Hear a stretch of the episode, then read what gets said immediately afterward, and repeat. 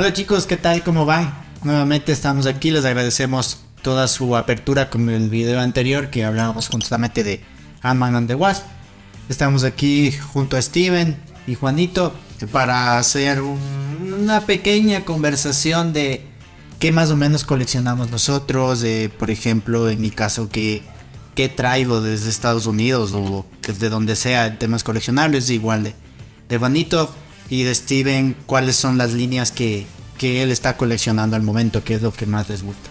Esperamos que les guste el video y no se olviden obviamente de poder de compartir, de darnos un like, de comentar que, de qué quieren hablar y de sumarse, de sumarse a esto para, para que podamos conocernos un poco mejor, para poder ir a conocer sus colecciones, no sé, poder hacer algo chévere ahí entre todos.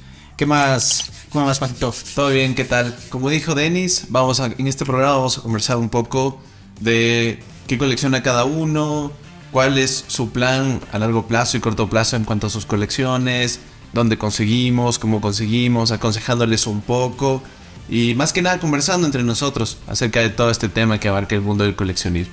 ¿Qué das? ¿Qué más, Steven? ¿Qué cuentas? Todo bien aquí. Chévere, gracias por la invitación. Eh, creo que ya queda claro que vamos a hablar un poco de las colecciones, eh, la mayoría de, de Funkos, de, de mi parte, por ejemplo.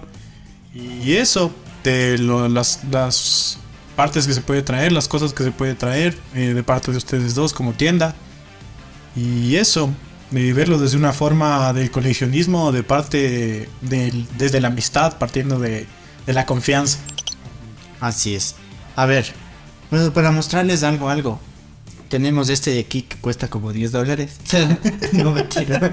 Este, este es uno de la colección justamente de Steven, que nos va a comentar un poquito de qué es, cuánto más o menos vale, y si le dolió comprarse algo así.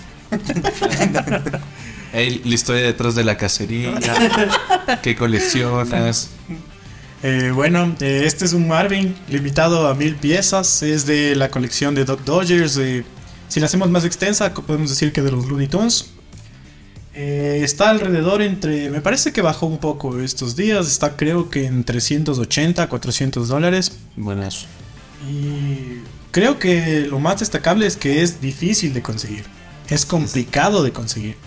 Nosotros tenemos un grupo de coleccionismo y he visto varias personas que lo quieren, pero conseguirlo es lo complicado. Mucho más creo que porque uno, uno corre el riesgo de, de verlos de manera falsos, ¿no? Porque con tanta cosa china que hay ahora, uno no sabe en quién confiar realmente como tienda. Claro, claro.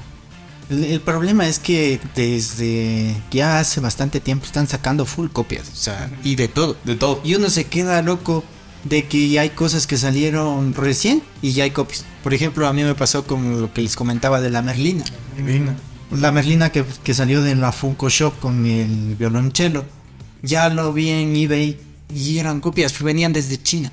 Y lo tenían a un precio casi como que compraras el original. Entonces, eso sí es tener bastante cuidado y a lo menos empiezas de este valor. Claro, que la replican para sacarle Sí, su ¿no? jugo. ¿A, a ti te han pedido de este, más o menos de estos, de este valor? Claro, es, eh, o sea, hay bastante gente que, que me cotiza Pops y al darse cuenta del precio le saca un poco de onda el, el precio, debido a que ellos buscan por sus propios medios y lo que encuentran son las réplicas, que muchas veces tienen un valor inferior a la, a la versión original. Entonces, esto de las réplicas sí es complicado porque hay mucha gente que te la vende como réplica a distribuidores de China que te ofrecen directamente la réplica y otros vendedores que te engañan y te hacen pasar como original. Así es. Entonces ahí está un poco el problema que existe con, con este tema de las réplicas. Claro, y, y muchísimo el problema ahora es que son tan bien hechas las réplicas que no te das, no Sí. te, o sea, tienes que tener un buen ojo para darte cuenta. Porque antes normalmente tú, por ejemplo, cogías, veías que tenga aquí el de marca registrada, que esta partecita del pop esté un poquito así hacia este lado, hacia la izquierda, que por ejemplo la parte de acá tengas o esto que es como repujado que tenga aquí eh, impreso o venía también el papel pegado sea el mismo código del que tienes el pop internamente entonces eran como que las formas de darte cuenta de que no tenías un pop que no sea original pero ahora las nuevos o sea son bastante complicados en cuanto a lo que es la la copia de darte cuenta. Yo vi uno de Robocop, que eran igualitos. Idénticos. Idénticos, o sea, no tenías a dónde ver. O sea, eran los dos originales y resulta que uno no lo era. Claro, y principalmente en los pops más antiguos es que existe este problema de que son réplicas casi exactas. Ya que los pops antiguos no tenían tantas marcas que te determinen que es legítimo. Entonces, como les decía, lo más complicado en cuanto a estos pops es que son literalmente idénticos. Tienen un parecido casi idéntico. La- el detalle, las marcas registradas, todo eso. Entonces, la única forma que tú puedes darte cuenta es del precio y de la distribución por parte de, de China. Así es. Yo, por ejemplo, de los que he visto, eh, o sea, aunque parezca chistoso, la forma en que te das cuenta a veces de un Funko sea o no sea original es con el olor. Ah, claro, Desta- destapándolo y te das cuenta porque los que son los que son eh, falsos tienen un olor químico raro. Entonces, ya o sea, creo que con 300 Funkos que al menos Que parte tengo, tengo en mi colección, ya cojo y digo, ah, este es original. Sí, Eso no importa. Pensaba que era el único que me llegaba un Bobby. Sí, no, me pago es que es que es original. Es por ejemplo, es algo que pasa con este tipo de figuras como la Hot Toys que es de ahí. O sea, creo que destapar eso, uno como coleccionista lo primero que hace es, ay, qué rico. Huele a nuevo. Sí. y es, es, es algo chistoso, pero... Pero es cierto, pero pasa. Sí. Y por ejemplo, eso, eso en los Funkos, pero por ejemplo en una Hot Toy te das cuenta de que es falso por el detalle y la calidad Ay, de- no. O sea, de- de la realmente figura. encontrar figura que te venga con toda la marca y que diga Hot Toys y que sea falsa, no. Es imposible, claro. Lo que encuentras son las third party, que son las marcas que hacen figuras que no son. O sea, son originales de ellos, más no tienen licencia con, con una de las marcas. O sea, no pagaron la licencia y hicieron la figura. Y, y son chéveres a la final. O sea, esas no, no son réplicas como son tal. Bastante bonitos. Exacto. Pues bien, imagínate. Encontrar una figura de esta calidad replicada Y sin debe ser casi imposible. O sea, Por ejemplo, aquí tienes la cara. Ahí tal vez que le puedan chequear un poquito. más que nada por el- los años de trabajo que conlleva realizar Sí, o sea, o sea, imagínate el detalle del casco. O sea, del casco, el battle damage, todo lo que le pusieron a este Thanos. Es, es una bestia. En las figuras que sí he visto bastantes réplicas o bootlegs es en las escalas mucho más pequeñas como Legends, Sí. Incluso de Sage Figuarts. He visto que han sacado bastantes réplicas de esas. Sí. Sí. En esas es bastante, bueno, fácil se diría darse cuenta porque es así el tema del detalle. La caja pierde muchísima calidad. Entonces ahí ya te dan como que la alerta de que te vayas dando cuenta de eso. Y esculpido, todo mismo. Sí. Pero claro, en los Funkos sí es un poco más complicado. Tienes que de verdad tener un buen ojo para tú mismo darte cuenta si es que un Funko es original o fake. Ajá. Aunque igual hay varias réplicas que... Que son Ajá. malísimas. Entonces ya... Nada, sí, Ajá, el, el Batman de los Avengers, por ejemplo. Cosas así. Sí, es cierto. Sí, sí, sí. Es cierto. Pero, por ejemplo, yo creo que antes una forma de darse cuenta de que los Funkos era falso era también la caja. Era, la calidad de la caja era súper mala, pero ahora es, es nítida. Así es. Es nítida. que no te das cuenta de esa parte. O sea, por ejemplo, miren este de aquí. Déjame verle al Reaper. Ah, claro. No, sí, estos, por ejemplo, se les nota la réplica. Ajá. Por la calidad de. Hasta el peso. Ajá. La pintura. La pintura, todos. Esto parece que solamente fuera como un spritecito nomás pintado. Y tampoco tiene los códigos. El acá. peso. ¿Y ustedes alguna vez han tenido algún falso en su colección que hayan comprado o que les hayan pasado por original o que se confundieron, no sabían y compraron? Eh, no, yo no, pero una vez casi me pasa, verás, fui a comprar un Spirit González, el de los Looney Tunes. Me parece que está como en 350, algo así. Y fui y, o sea, que ahorita en el grupo de coleccionismo, por lo menos ahí se pregunta, hay gente que sabe bastante o que tiene las guías para, para identificar un falso y mandé y era chino. Hijo de madre. Pero no se diferenciaba. Y el, el panita que me lo estaba vendiendo le tenía así en un pop stack. Que le disimula. Ajá. Y yo, y yo lo vi y chuta, era, era idéntico, idéntico, te lo juro. Y casi me llevo ese. Y el man me decía como que no, que dame 200, que no sé qué. Y yo, pues, ¿Qué, aquí en 200. Quito? Sí, aquí en Quito. Aquí en Quito. Bueno, ah, o sea, a mí me pasó cuando empecé a coleccionar. Yo empecé a coleccionar, ponle 2017. Me compré un par que encontré el Caracol, que encontré en la Plaza de las Américas. Chévere, les tenía ahí en mi colección. Luego en el 2020 di con el grupo.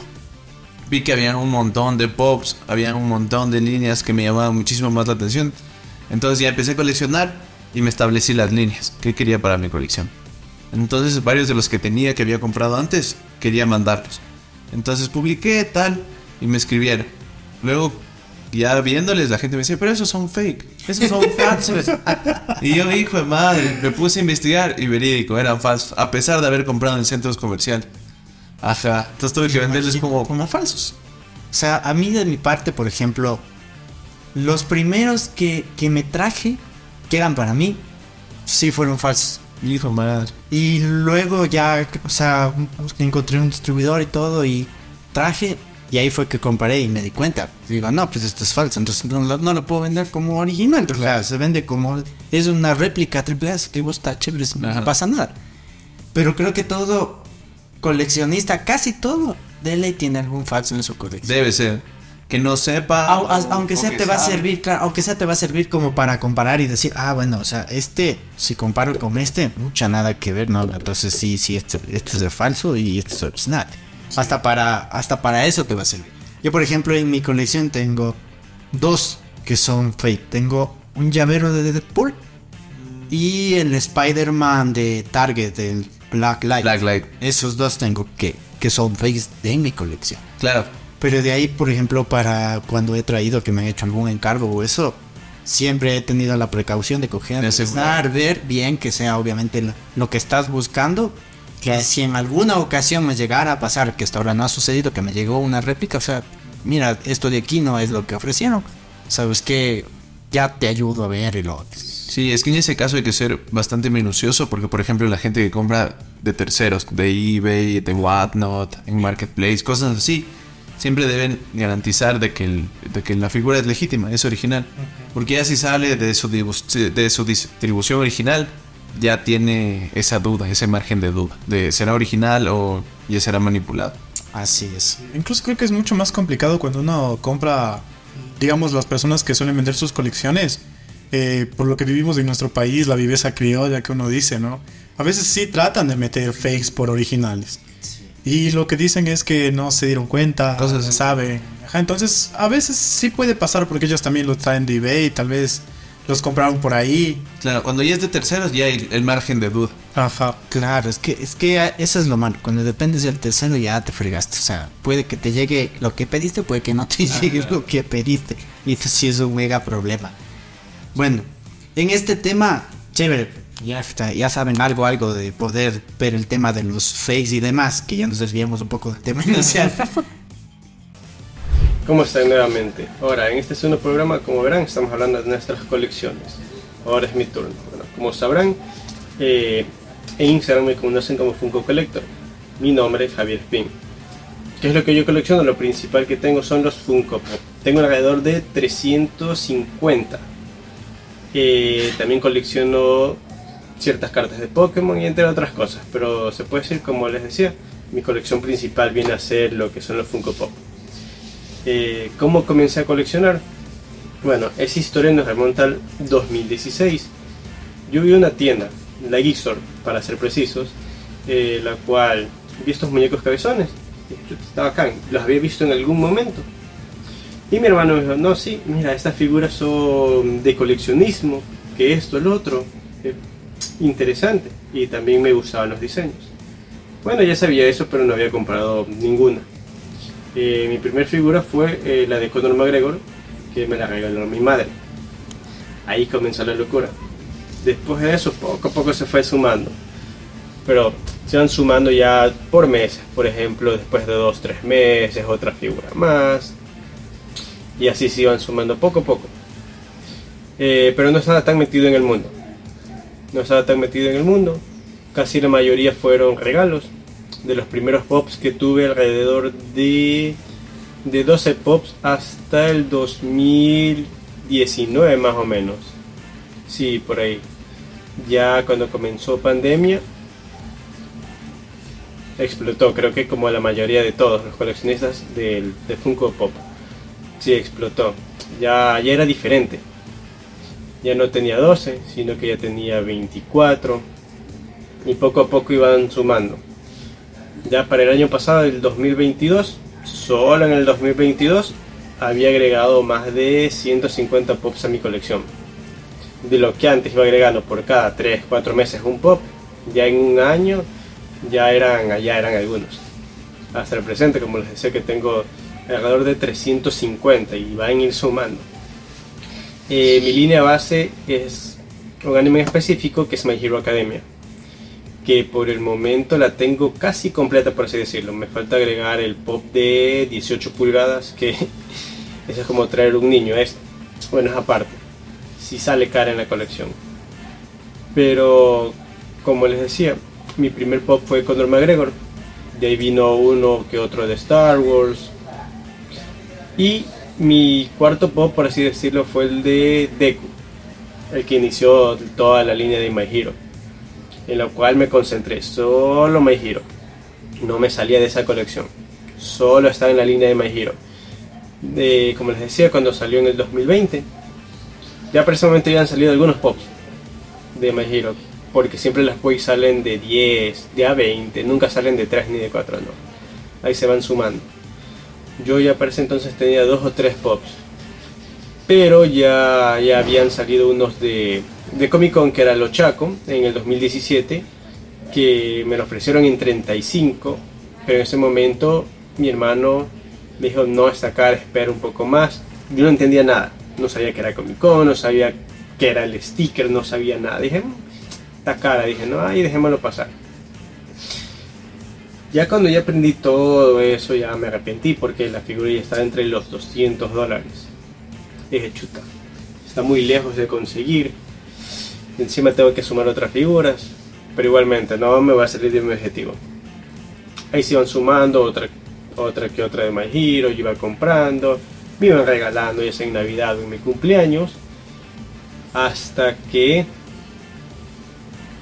me gradué y pude conseguir un trabajo.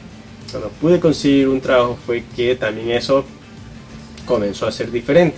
Ya tenía más, más ingresos para poder gastarme los pops, sinceramente, que eso fue ya por el 2021. Ya a mediados del 2021 pude comprarme a, a lo chaco, el grial. Sí, sí me salió, mm, digamos, un precio bueno con respecto a lo que estaba. En ese momento estaba en 300 y pico. La conseguí en 200.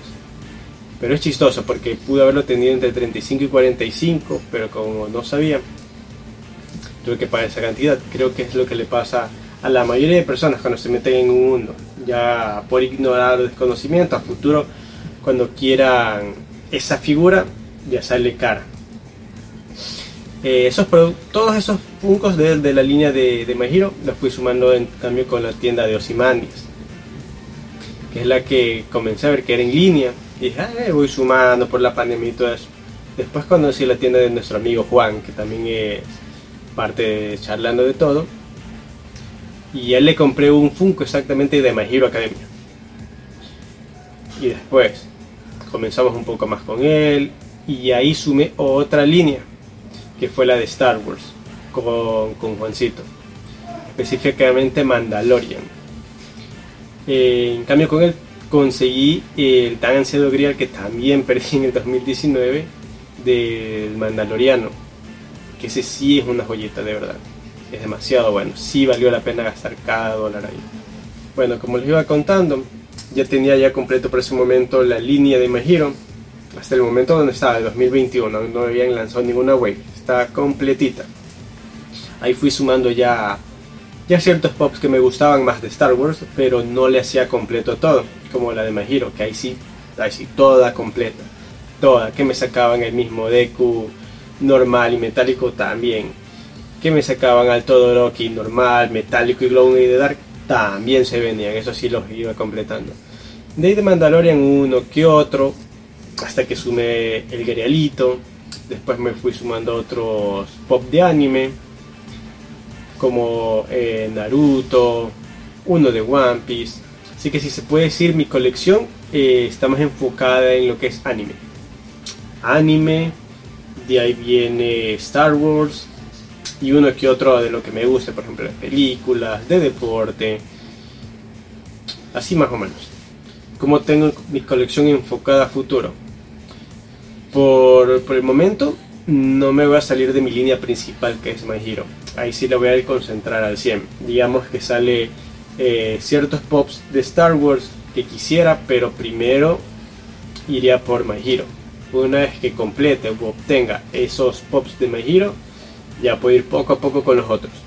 Porque lo importante, si se quiere hacer completista en una línea, es no desenfocarse de eso. O sea, digamos, me saco una wave de 5 nuevamente de My Hero, pero de Mandalorian acá me sacaron otros que me gustaron. Digo, me voy a comprar el de Mandalorian y poco a poco no. Primero me voy a concentrar en mi línea principal y hay uno que otro de los otros. Si no, ya voy a ir perdiendo perdiendo ese, ese sentido de la colección que yo tenía. Eh, ¿Cuánto más o menos he gastado en toda mi colección? Esa es una buena pregunta, porque unos, como decía, dejé pasar a un buen precio, tuve que comprar un precio más alto, otros compré un precio más bajo y ahorita ya están en un precio elevado. Y en total creo que como la mayoría en el programa, alrededor de unos 7000 a 9000, como diría Juan, un carrito. Sí, eh, ahorita cuánto valdría mi colección, un estimado no podría decirlo, pero digamos que costaría lo mismo, pero no necesariamente sea que ah, toda tu colección vale 7000 o 10000, porque ya vender una colección ya resulta un poco difícil, a menos de que se venda por partes y que se pague lo justo. Bueno, al mismo tiempo que iba coleccionando los pops, como les decía, ya me di cuenta que eran los stickers aunque suene chistoso, eh, los que coleccionamos Funko, algunos coleccionan fuera de caja, otros coleccionan dentro de caja como yo, que la caja debe estar lo mejor posible. Encontrar un 10 en verdad es difícil porque ya de fábrica ya tiene un golpecito o una raya. Pero que la caja está lo mejor posible y el sticker. Yo prefiero en mi línea principal el sticker de las tiendas. Y si me sale un sticker presencial en Comic Con, mejor pero no le hago el feo al compartido, porque igual sumaría esa, esa pieza de colección, ese pop.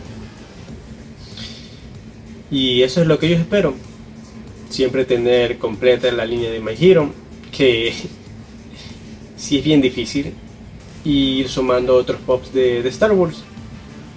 Y en cuanto a colección de griales, eh, más estaría sumando Star Wars o anime, pero ya, como les digo, ya futuro, cuando ya tenga los pops principales en la colección, porque si no, uno no alcanza. Bueno, y esa sería mi colección, mi línea base y como yo quisiera ver que esté futuro en mi colección. Y les daría un consejo para todos los que comiencen, ya sea coleccionar Funko Pops, cartas o lo que quieran. Encuentren la comunidad de las cosas que quieran coleccionar y siempre pregunten. pensar de conocimiento, para que no los engañen, eh, para que sepan qué comprar en el momento indicado y vean qué es lo que en verdad están comprando. Eso será todo por mi parte. Así que si ya saben, si les interesó el video o algo, creo en la, descripción eh, qué les interesó de cada colección o qué es lo que quisieran saber que no mencionamos. En lo que respecta a tu colección, Steven, ¿solamente estás haciendo Looney Tunes? ¿Y solamente haces a Funko o tienes otras líneas, por ejemplo? Legends, SH, no sé, espadas, Proplica, etc. Eh, ahorita estoy haciendo Funkos y las espadas Proplica que pedí contigo y también pedí una con Juan.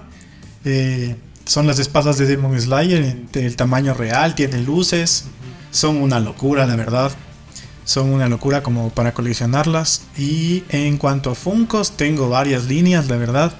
Tengo las principales que son Demon Slayer, tengo Looney Tunes, tengo Lord of the Rings. Mm, ¿Qué más tengo?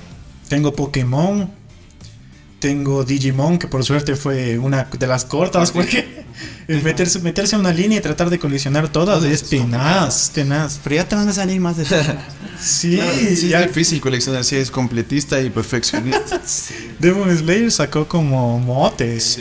Va a sacar como mote. Y eso es tenaz porque, por ejemplo, si ponemos de ejemplo del Tomiok, el, el Muichiro subió de precio de una, está en 80. Es complicado. Eh, yo creo que ser así de los que completan toda la wave, tienes que tener un buen capital, la verdad. Claro. Buen capital. Sí, te toca. Y, y- y creo que como consejo lo importante sería no desesperarse por completarle de golpe, porque a veces uno paga precios exagerados por completar y pague el resto. Claro. A veces uno cuando no está pendiente termina pagando demasiado, la verdad. Ahí viene el dicho. Buen coleccionista Es paciente. es paciente. Y es cierto. Pido 10 mil. Cuando menos te lo esperas, aparece esa figura. Y más barata, y cerca de tu casa y todo. Sí. Sí, literal. Sí, sí, sí, sí, es verdad. ¿Qué, eh, ¿qué opinas de- del estado de las cajas y los stickers en cuanto a, a colección?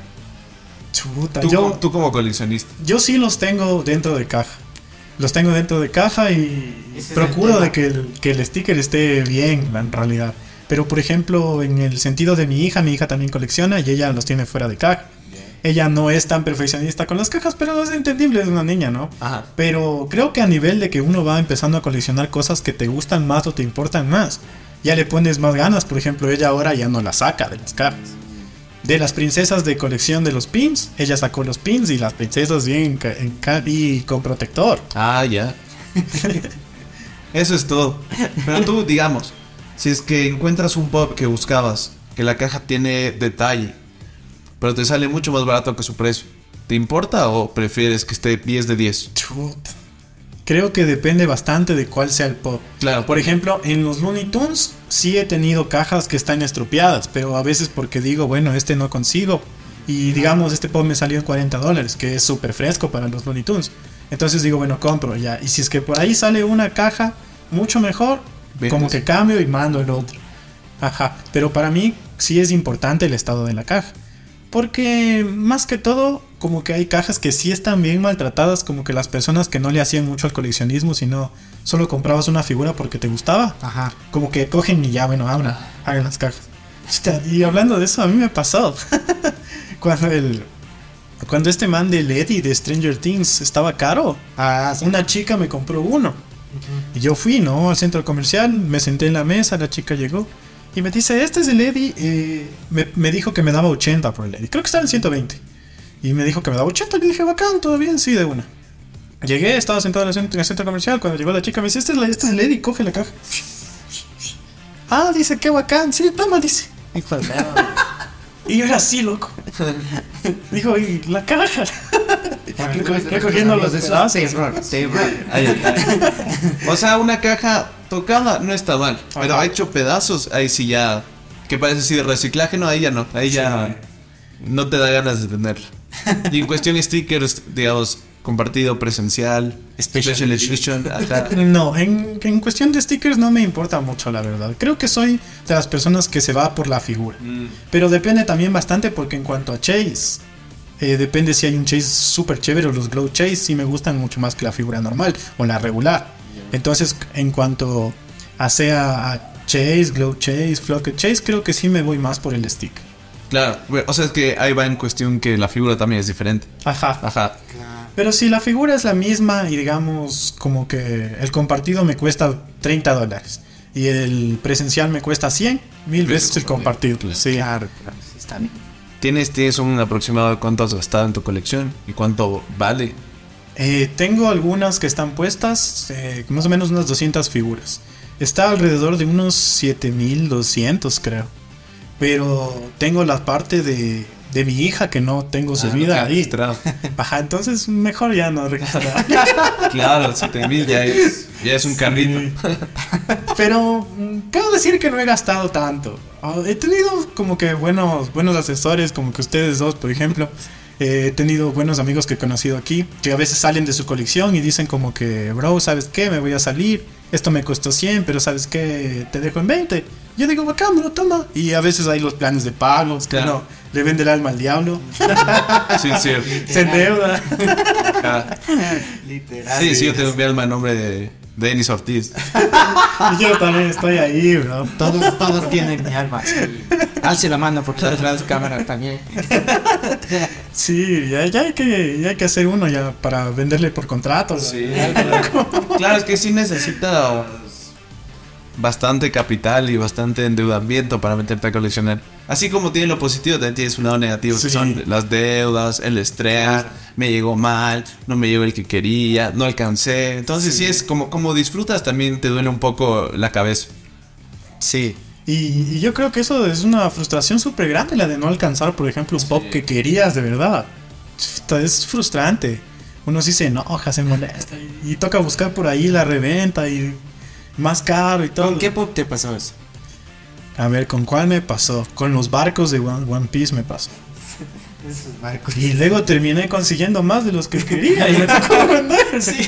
Y yo así pues, les escribía a mis amigos, así como que, bro, ¿tienes un barco? No, bro, se va a agotar. Bro, ¿tienes un barco? No, se va a agotar. Después me escribían, oye, bro, tengo un barco. Ay, bacán, de una. Para ir por otro. Oye, bro, tengo un barco. Bueno, Es ya más, de una. seis barcos. Sí, Con toda la flota. sí. Pero también era mucho de pensar eso de los barcos. Cada barco estaba más o menos que en unos 70, 100 dólares. Sí. Es caro. ¿Y cuántos van a salir? Uf, uf, ya te deben salir. Van dos. Confirmados, unos dos más. De ahí que salen en los próximos años, unos 10 bajo. No sé cómo será One Piece, pero me imagino. Yo por suerte no he visto, loco. Porque... Tampoco. Uf, Yo me vi un capítulo y llegué hasta ahí cuando después vi que eran como 10 temporadas, creo. Dije, no, ¿qué me voy a poner a ver? No, no, no, no, no. Hasta ahí nomás llegué. Sí, sí tiene mil y algo de capítulos. Estuvo Sí, no, está ya, mortal no, de ahí para allá sí ya no me meto. Sí, no. por suerte nunca me gustó One Piece. O sea, sí traté de ver, pero no me llamó la atención. Le vi muy infantil al personaje. Y... Pero, por ejemplo, nosotros que- hemos visto amigos en el grupo que están vendiendo sus colecciones para hacer One Piece, Ajá. que lanzó como 8 chase. Es que, Sí. o sea, Fue una locura. La última web que lanzaron, formalaron y bote como mote, madre. Sí, y, y ahorita igual, no solo en, en- en nuestro grupo, sino en general, todo el, el panorama del coleccionismo está enfocado bastante en One Piece.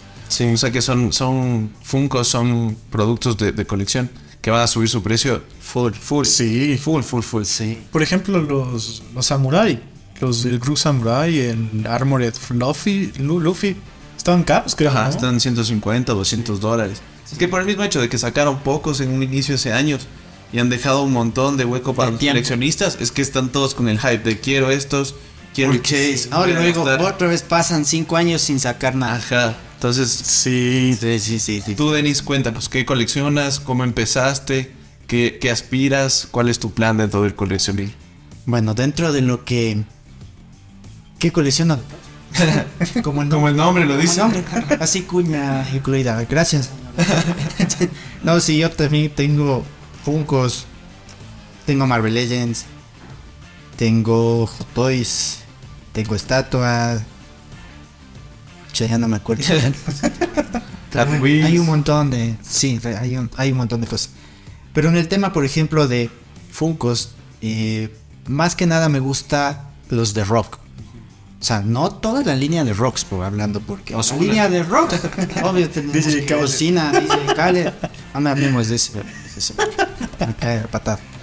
Pero hay, o sea, a mí me gustan los de bandas de rock, eh, por ejemplo, también de, de jazz, como la que ven aquí, esta preciosura sí. que es la Amy, que es- esta me costó conseguir. Eh, esa- esas son las líneas principales que yo colecciono.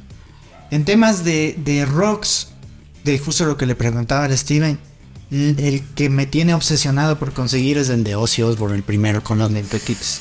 Ah, el molde antiguo. Pero ese, ese pop está entre los 500 dólares más o menos, o sea, Ay, ay, ay. más allá de un sueldo básico. Sí. Entonces, hay que tener paciencia en algún momento de llegar. Uno en 20. no creo que lleguemos a 20, pero en algún momento de llegar. Más de ahí otra de las líneas que yo tengo eh, de, en cuanto a Funko es Marvel, no todos, me gusta cierto tipo, o sea, los que me van gustando los voy consiguiendo. Por ejemplo, este fue mi primer Funko Funko como tal que yo me compré para mí, que es el de Thanos que, que ven aquí. De los Que me pareció una bestia, o sea, con la base que tiene esculpidita, yo dije, no, sí estaba. Qué lindo. Es metalizado todo. Bobblehead, todo. tocó, o sea, ese fue los de los primeros. De ahí también tengo, por ejemplo, de terror, esa empecé, creo que en octubre, más o menos del año anterior. Justo por Halo. Comencé, o sea, ya me llegó así, digo, no, está chévere. Y como tengo también una línea de NECA de terror, como que complementémosle con el de NECA y comencé a conseguirme los de terror. Creo que voy en 15, más o menos, de acuerdo. ¿15 NECA o 15 de NECA tengo 10. Están igual a tengo par. 15 ya más o menos. Está buenazo. Entonces, a- a- ahí le vamos dando de a poquito. ¿Cómo- ¿Cómo empezó tu gusto por el coleccionismo? En realidad creo que desde pequeñito. O sea, desde que era pequeño, eh, no es que teníamos mucho dinero, la verdad. No es que tampoco sea rico ahorita, no, por si acaso. bueno. Pero... Denis después de decir que tiene 60 NECAs, 30 hot dogs. Y nosotros no No, recordamos. no, no, no. No malinterprete. Después me van a mandar, me van a mandar de la moto. Yo sé la dirección de la casa. por si acaso. No, a ver, yo creo que desde pequeño, porque a mí me gustaba, en ese tiempo, o sea, teníamos, bueno, en mi caso, porque yo era solo, para comprarte los álbumes que te vendían afuera del colegio. Ya tú eres hijo único. No, en ese tiempo yo estaba solo cuando, o sea, mis, mis hermanos tienen casi 8 años de diferencia, 8, 9 años, 10 años. Entonces, entre el colegio y eso, o sea, sí habíamos más o menos diferencia. Entonces, eh, era coleccionar los álbumes. Pucha, aficionado a los álbumes, a los tazos que te venían. O sea, tenía miles de tazos de los Looney Tunes, de Hanna-Barbera que habían en su tiempo. Las Los tarjetas de Dragon Ball. Uh, las tarjetas que con 10 te daban el póster. Era increíble, o sea, tenía full, full, full. De las colaciones donde dejaba, "Mm, si ya no me compro nada y me fue de afuera, le compro la señora. Mm, y era, era chévere. Obviamente ya después ya vas creciendo, vas dejando votando, ya te haces de novia, es que te olvidaste de la colección. Así pero me vuelves, pasó por un pero tiempo. vuelves, ¿no? Sí me pasó bastante por un tiempo, o sea, un tiempo ya me olvidé. Cuando empecé a trabajar, ya, ya tenía, ya nació mi primer hijo, el mayor ahorita. Y que ya tenía un poco yo la posibilidad. Por ejemplo, me compré, me acuerdo que me compré un Darth Vader, más o menos como el que está por allá, un Darth Vader grande. Que, que, que fue como que primero que me gasté de mi sueldo. Dije, este me voy a comprar. Y de ahí comencé a comprarle otra vez de poquito, de poquito, de poquito, de poquito, de poquito. Y cuando me llegué a dar cuenta, Ya tenías un ya de- tenía un montón de cosas en la casa. Algo así. O sea, me compré un Darth Vader de chévere oscura de este tamaño. es Una hermosura de esto. A mí me encantan los villanos. Yo no soy él. Entonces, era- eh, eso fue lo chévere. Ya haberme comprado mi primera figura con, Con tu mi dinero. dinero. Ajá. Por ejemplo, a mí Star Wars me encantaba, pero yo nunca tuve coleccionar algo de Star Wars. Y era porque lamentablemente en mi casa no es que había la posibilidad para...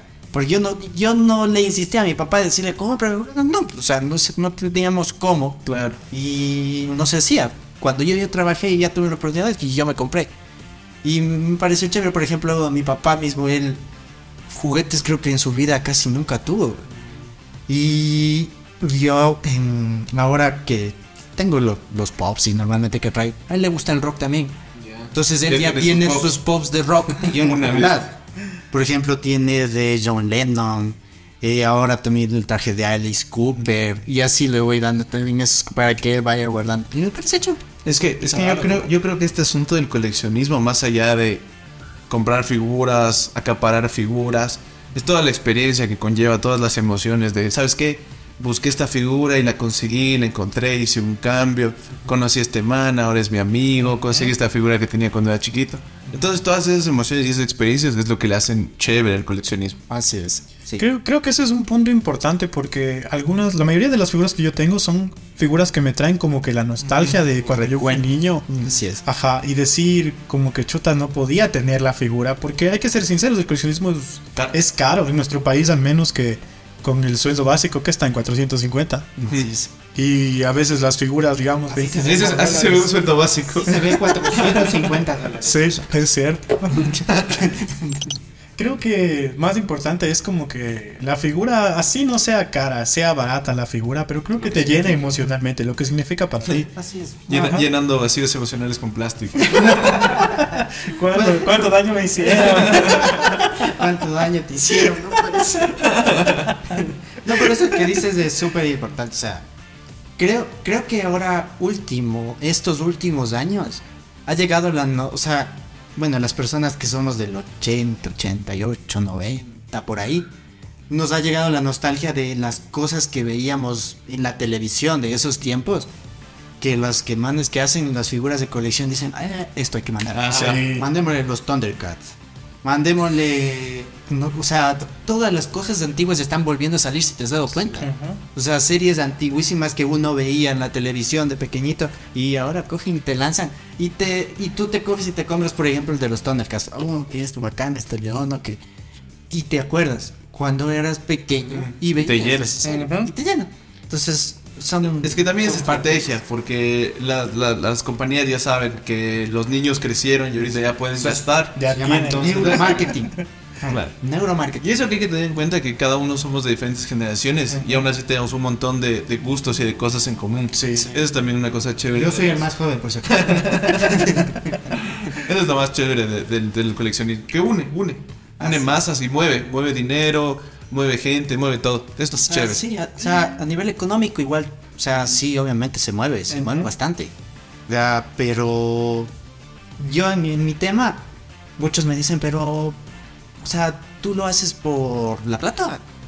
Yo personalmente no, no lo hago por la plata. Obviamente te queda un reto, no lo voy a negar. O sea, que te ayuda, pero yo tengo mi trabajo formal. Prácticamente lo que es mi tienda es, lo maneja prácticamente como un desestrés de ponerme a buscar una figura que alguien me encargó, de ayudarle a traer esa figura y de a que a mí me llegó primero antes de la persona que me y la veo y digo, qué figura.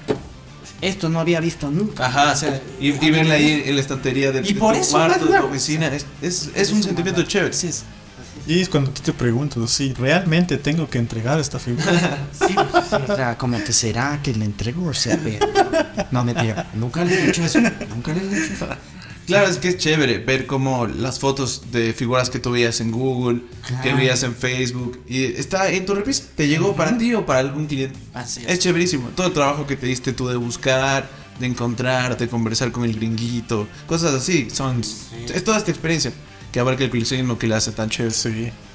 Síguenos contando un poco, Denis, de, de- de tu colección. No nos desviemos más. ¿Qué más les puedo contar de mi colección? ¿Cuánto? ¿Cuánto has gastado? La verdad no tengo estimado. O sea, Ya la, perdiste la cuenta. la última vez que metí, habló solo de los funcos. De los demás nos vamos a tocar. en el tema de los Tienes que decirle ahorita, posa, salte del video. sí, Vuelves en 10 minutos. regresa, por favor, no, no veas esta parte. Ya la vamos a editar. Creo que estaba, creo que estaba en 7000, 7500 solo de los Solo funcos. Solo en los funcos. Pero me faltan meter, creo que unas 100. Todavía que no los he colocado, la verdad. ¿Cuántos? Obviamente no es que he gastado todo eso, tampoco piensen mucho se van tiene de 7000. Para gastar 7 mil en... Uno consigue a veces Funkos de 10 dólares, Ajá. 15. Un ejemplo, un ejemplísimo es el Funko de Eminem, el de El B-Rap. O sea, es, ese Funko yo lo llegué a vender en 15 dólares. En, en la tienda cuando me llegó hace tiempo, en 15 dólares. Y ahorita cuesta 120 dólares. Sí. al mes. Y, y la gente compra, compra en ese precio. Se evalúan. Entonces, obviamente tú invertiste, digámosles, unos 3 mil y ya tienes 7 mil, o sea, en inversión. Esa es la otra parte, justamente la plata va, de sí. dinero. O sea, si tú en algún momento quieres recuperar, lo vas a recuperar. O sea, no es que estás perdiendo plata. Esto no es perder plata. Es plata en forma de figura. Plata en forma de figura que en algún momento coges lo vendes y recuperaste tu Eso, eso yo, le, no eso yo le explico más. bastante a mi novia. Le digo, mira, acá Es una 10 inversión. mil dólares, pero en figura. Así es. Cualquier rato vendo, ahí está la plata. Sí, o sea, no es que se ha perdido. Aparte es algo que no tiene caducidad. Ajá. No, es Sí. que, no es que perdiste la plata ahí. Me pasa bastante con mi hija. mi hija es como que otros posts, pa. Y es como que digo, mi hija, esta es tu universidad. Esta es tu universidad, digo. Estudiar otro pop. Claro. Pero ¿cuántos pops tienes tú y tú en tu colección? Yo tengo más de 13. Tres, hijo de madre, es full. Yo debo tener unos 215 por ahí. ¿Tú cuántos tienes? yo tengo eh, 200 y pico también. 200 y pico. Pero tú, tú, tú, bueno, que nos estamos saltando. O sea, todo lo que nos has preguntado ahora te toca a ti. ¿Cómo empezaste? ¿Qué línea sigues? A ver. ¿Cuáles te frustraron que dijiste no pude conseguir? ¿Y, y cuánto más o menos ya está volviendo tu colección? A ver, yo comencé, como les dije, por ahí 2017, 18. Ya porque yo veía bastante. Yo era adicto a YouTube. Me gustaba un montón YouTube. Un niño rap. Era un niño rata, ajá. Entonces yo pasaba viendo videos de YouTube y típico youtuber que se respeta tiene atrás de- del Sí. background lleno de pops. Entonces yo decía, puta, quiero uno. Pero acá en Ecuador, y a la edad yo tenía unos 16, 15 años. Y también estaba en mi edad de, de joda. Entonces no, no me preocupaba tanto por los pops, cosas así. El alcohol. Ajá. Entonces, un día por casualidad fui al Caracol. Me encontré un pop. Era justo de una serie que yo vi en su tiempo, era de Arrow. Entonces me compré el primer. Y era caro, pues tú cuando estás en el colegio sacas plata de, de lo que te dan tus padres para salir, lo que guardas, las colaciones, tal. Con 5 uno era rico. Claro. Sí. Y tenía que saber administrar. Y yo también, otros gastos extra de, de la juventud. Entonces, 25 dólares ya era, ya era carito. Sí. Entonces yo me compré un pop, me compraba como uno cada seis meses. Y así por unos tres años. Entonces ya tenía unos 10. Luego llegué al grupo, llegó pandemia. Y ya me empecé a meterme más, más, más a investigar. Que sí, que los exclusivos, que los de convención, que compartido, que share. Y en ese tiempo fue justo que cayó pandemia y no habían convenciones presenciales. Entonces era mucho más fácil adquirir pops presenciales, de convención, porque salían al público en general. Entonces, a mí eso me gustó full y me metí de lleno. De lleno, de lleno, de lleno y empecé a tener pops de todo, de todo. Coleccionaba, tuve de Looney Tunes, tuve de DC, tuve de Star Wars, tuve de Marvel, pero me quedé con Spider. Por todo lo que representa y por todo lo que es el, el personaje. Claro. Entonces, no sé si fue una buena o mala decisión, pero me metí a coleccionar Spider. Me empecé a comprar uno, dos, mientras eso seguía coleccionando el resto. Pero de ahí dije, no, me voy a caminar a esto. Vendí el resto y me quedé con Spider. Entonces ahorita todo de Spider-Man. El, que, el último que me, me dolió fue el, el de Target que salió, Comic Cover. Ya. Cayó en pleno feriado Ah, yo ya sé cuál. de la Target Con. Yo estaba en Ambato. El del traje negro. El de traje negro. Estaba en Ambato. Me acuerdo que estaba acostado. Estaba Chuchaki del día anterior. Normal. Entonces, entonces sale el pop. Le digo, mañana dame comprar. Yo ya me dormía. Me dice, no tengo señal. Luego si quieres, digo, ya, y se queda en stock. Me quedé ruco. Me despierto agotado. Me, me meto a eBay 60, 80 dólares. Y aparte Target tiene el problema de que si es que es bodega, no te envían allá, a menos que sea casa. Ajá. Entonces yo ya lo di por perdido. Hasta que hubo restock y se logró. Y aparte es curioso porque este comic cover salió un poco más barato que los, que los, Los normal. normales. Porque no sé si viste tú que las distribuidoras subieron el precio de los comic cover, de los álbumes. Todo, absolutamente todo suyo. Todo fue como una bendición. Igual, lo que más me llama la atención del coleccionismo es lo que les comento. Los amigos, la experiencia de buscar. Eso me parece lo más interesante y lo más chévere. En cuanto a, a mi colección, como 200 y pico, si no es menos, porque varios se han ido. De gastar, no estoy seguro cuánto me he gastado, la verdad. Pero está evaluada como en 8 mil, 9 mil, solo de Funko. Pero y ahorita este año, Váyame a sacar. no la misma. Pero yo ahorita este año quiero separarme un poco de los Funkos, porque creo que ya logré los que quería, los que más buscaba, irle más, metiéndole un ritmo más lento y enfocarme en otras líneas que me gustan un poco más. Por ejemplo, los Legends, empecé recién a coleccionar y, apar- o sea, a pesar de que son unas figuras relativamente económicas, en relación a la calidad y, y- y lo que son, es súper chévere. Hay unas muy chulitas. Hay unas increíbles. Hay unas muy buenas. Igual es un mundo enorme, extenso. Ajá, gigantesco. Cada coleccionable tiene su historia y su mundo y su, y su público, entonces es complicado. Más que nada el gasto. El gasto es lo que más afecta a los coleccionistas, Sí. digamos. Y así es. ¿Qué opinan ustedes de que otros coleccionistas como de figuras diferentes a los Funkos opinan de los Funkos? Porque hay varios que no les gusta, que figuras simples, que figuras feas, cosas así. ¿Qué opinan ustedes?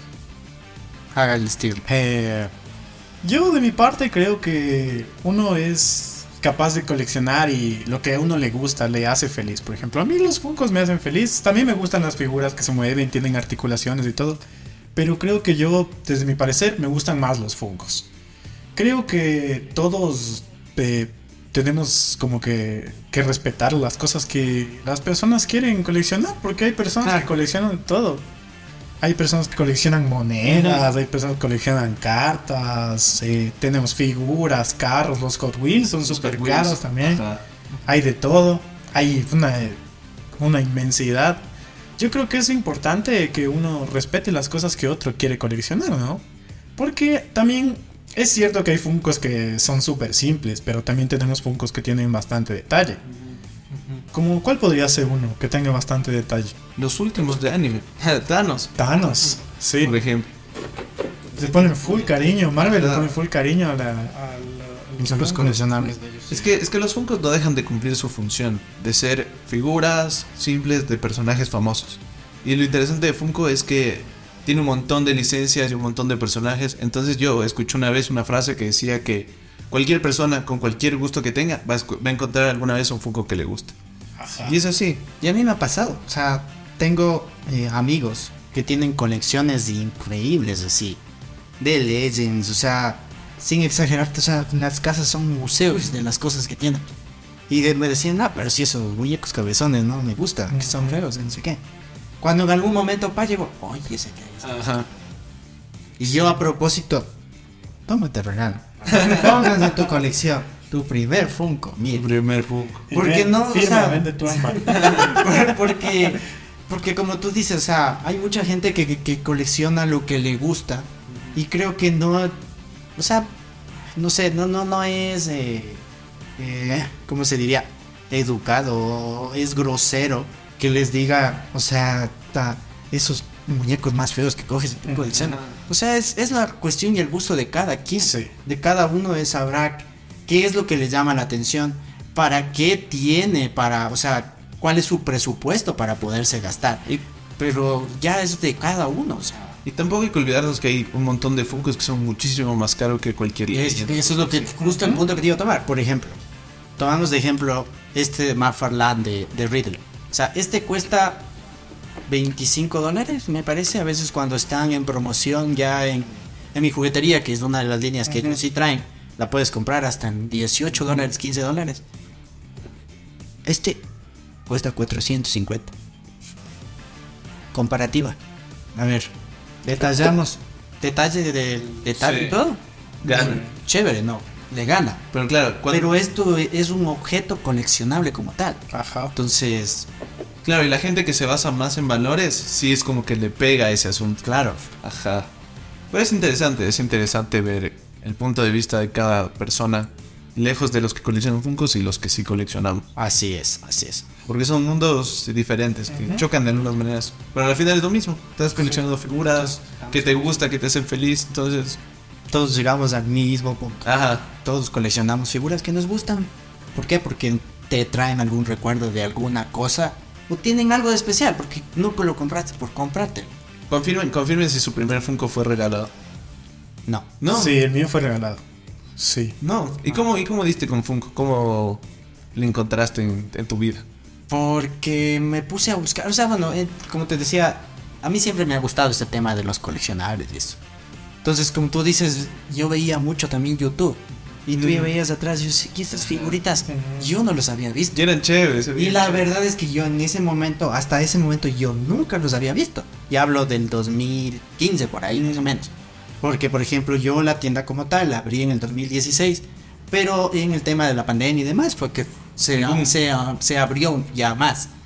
Pero ahí fue cuando, o sea, digo, ¿y estas figuras? Y ya me puse a ver precios y todo. Y comencé a moverme, a moverme, a moverme, a moverme y a hacer contactos, como tú dices, hablar con el grinito acá, ¿verdad? y ya se dio y ya así pasó. Y llegamos a, hasta donde estamos ahora. Y llegamos a 200 figuras. Sí, ya, so- sí, que te sirven las bajas Sí, que es cierto. Así es. Chévere, entonces chicos, yo creo que vamos cerrando por hoy. Así es, creo que ha sido una conversación chévere. Hemos hablado de Funkos piratas, de las colecciones nuestras, para que nos conozcan un poquito más. Y Del coleccionismo. en y del coleccionismo en general, o sea, No ¿para crean- qué es esto? No crean que solo vamos a hablar de Funkos aquí, No. sino vamos a abarcar un montón de temas en un futuro, sino que para darle un inicio y un empuje vamos a especificar en lo que más sabemos y en lo que más coleccionamos. Así es. Les agradecemos muchísimo, te agradecemos muchísimo por estar acá, Steven. Gracias. Juanito como siempre, los detrás de cámaras también, Juanito ahí, ¿verdad? Sí, sí, sí. Juanito. Y ya saben muchachos, o sea, lo que ustedes quieran, y si les parece interesante, nos ayuda muchísimo con un like, comentar, compartir. Comenten, o sea, sobre qué temas les gustaría hablar. Que no hablemos solamente de Funkos, que hablemos por ejemplo de McFarlane, que hablemos de Marvel Legends, De que hablemos de de cómics, de hot toys, de todo, películas, lo que ustedes deseen. Estamos aquí para, para lo que ustedes necesiten y son bienvenidos siempre a estar sentados acá junto a nosotros para conversar y pasando el chévere. Muchísimas gracias y que estén súper bien. Chao, chao. Gracias. Chao.